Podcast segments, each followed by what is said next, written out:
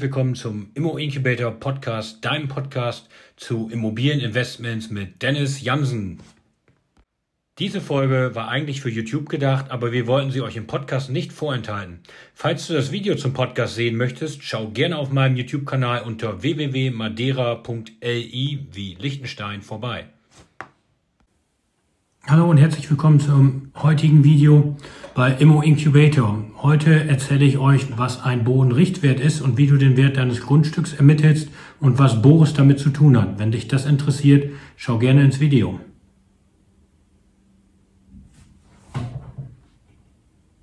Ja, wie im Intro gerade angekündigt, geht es heute um den Wert deines Grundstückes und wie du den herausfinden kannst, beziehungsweise wie du einen ungefähren Wert dafür herausfinden kannst. Dafür gibt es ein BRW, wird der genannt, das nennt sich Bodenrichtwert.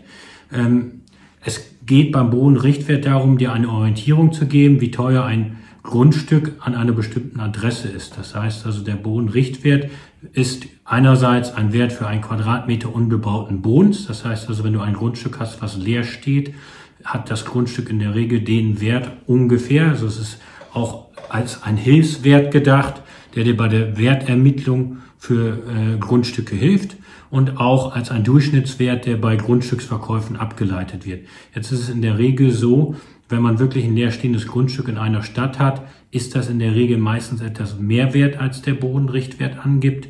Und es kommt natürlich immer darauf an, wie es dann bebaut wird, äh, bebaut ist. Das heißt, wenn da jetzt natürlich noch ein Haus draufsteht, was abgerissen werden muss, dann kann es auch etwas weniger wert sein. Zusätzlich gibt es jetzt seit kurzem eine Neuerung. Das heißt, unsere Kollegen aus Nordrhein-Westfalen, die konnten schon immer ihren Bodenrichtwert online nachschauen. Und da kommen wir zum Thema, was der Boris damit zu tun hat. Boris steht für Bodenrichtwertsystem. Und in Nordrhein-Westfalen war das schon immer kostenlos oder zumindest die letzten Jahre kostenlos, so dass man dort einfach auf boris.nrw gehen konnte und dort konnte man dann den Wert seiner Grundstücke nachschauen und auch den Verlauf der Preise über die Jahre. Jetzt seit kurzem gibt es das Ganze auch in Niedersachsen. Dazu werde ich euch gleich einen Link zeigen und auch zeigen, wie ihr das Ganze für euer eigenes Grundstück nachschauen könnt. Ich werde euch da ein Beispiel zu zeigen an meinen eigenen Objekten. Und ähm, ja, wo könnt ihr das nachschauen? Das heißt also für Niedersachsen www.immobilienmarkt.niedersachsen.de. Ich werde euch alle Links noch in der Videobeschreibung hinzufügen. Das heißt einerseits natürlich für Niedersachsen, für NRW und bei den anderen schaue ich auch nochmal, wo es das bereits schon kostenlos gibt. Früher hat man dort pro Auszug Geld bezahlt oder konnte zur Gemeinde gehen, sowas einsehen oder halt zur Stadt. Und das ist jetzt doch sehr komfortabel und deswegen habe ich das auch mal für alle meine Objekte durchgeführt. Ich zeige euch jetzt mal einmal hier einen Screenshot von der Internetseite, wo ihr sehen könnt, wie das Ganze aussieht. Die könnt ihr dann selber aufrufen, da könnt ihr dann einfach die Adresse eingeben und ähm, ja, was ihr dann weiterhin sehen könnt, ist auch das ganze Gebiet, was das umfasst. Also hier zeige ich euch einmal, dass da natürlich nicht nur Niedersachsen, sondern auch Bremen und Bremerhaven dazugehört. Und wenn wir uns jetzt mal darauf begeben, auf die Internetseite zu gehen, zeige ich euch hier ein Beispiel an meinem ersten drei Wohnungen am Pottgraben bzw. der Gewerbeeinheit seht ihr, dass hier der Bodenrichtwert für Pottgraben zum 31.12.2020 340 betragen hat. Jetzt kann man auch noch reinschauen in den Verlauf. Das heißt also, man sieht hier, dass das für 2019 auch schon 340 waren. Das heißt also, es hat keine Steigerung von 2019 auf 2020 gegeben. Das kann mal vorkommen und dann steigert sich das vielleicht in einem anderen Jahr wieder etwas mehr.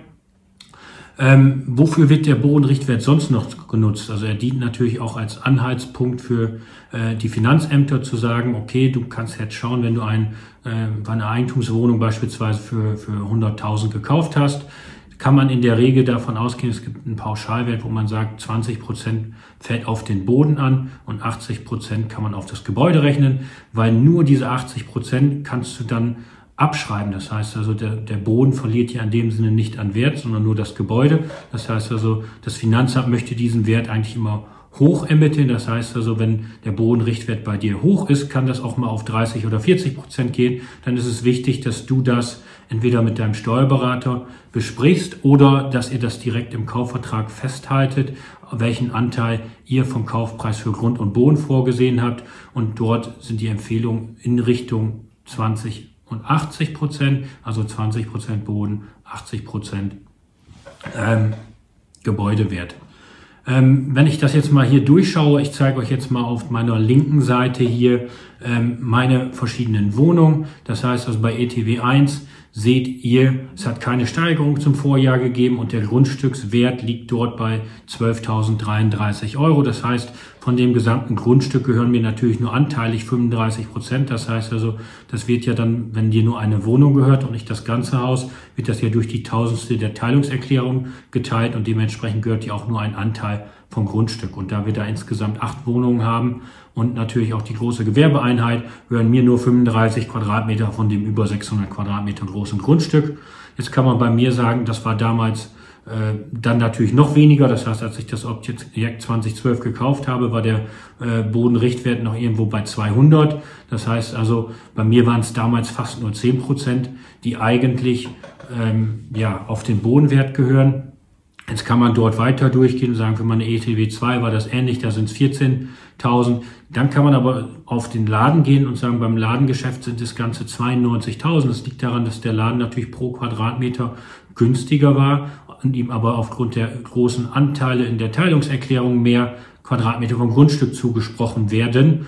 Ähm, da muss man natürlich dann in Verhandlungen gehen und das hat mein Steuerberater da so gemacht und ähm, das, das muss dann mit dem Finanzamt immer abgestimmt werden. Wenn man es nicht, wie ich damals in dem Kaufvertrag bereits mit drin hat, bei meiner ETW 3 ist das nochmal ähnlich, da ist der Wert sogar ein bisschen runtergegangen. Das heißt also, da sind es nur ähm, 10.600 pro Quadratmeter, weil der weniger zugeordnet werden. Und dann hat man nochmal die ETW 4 ähm, der werden 67 Quadratmeter zugeordnet.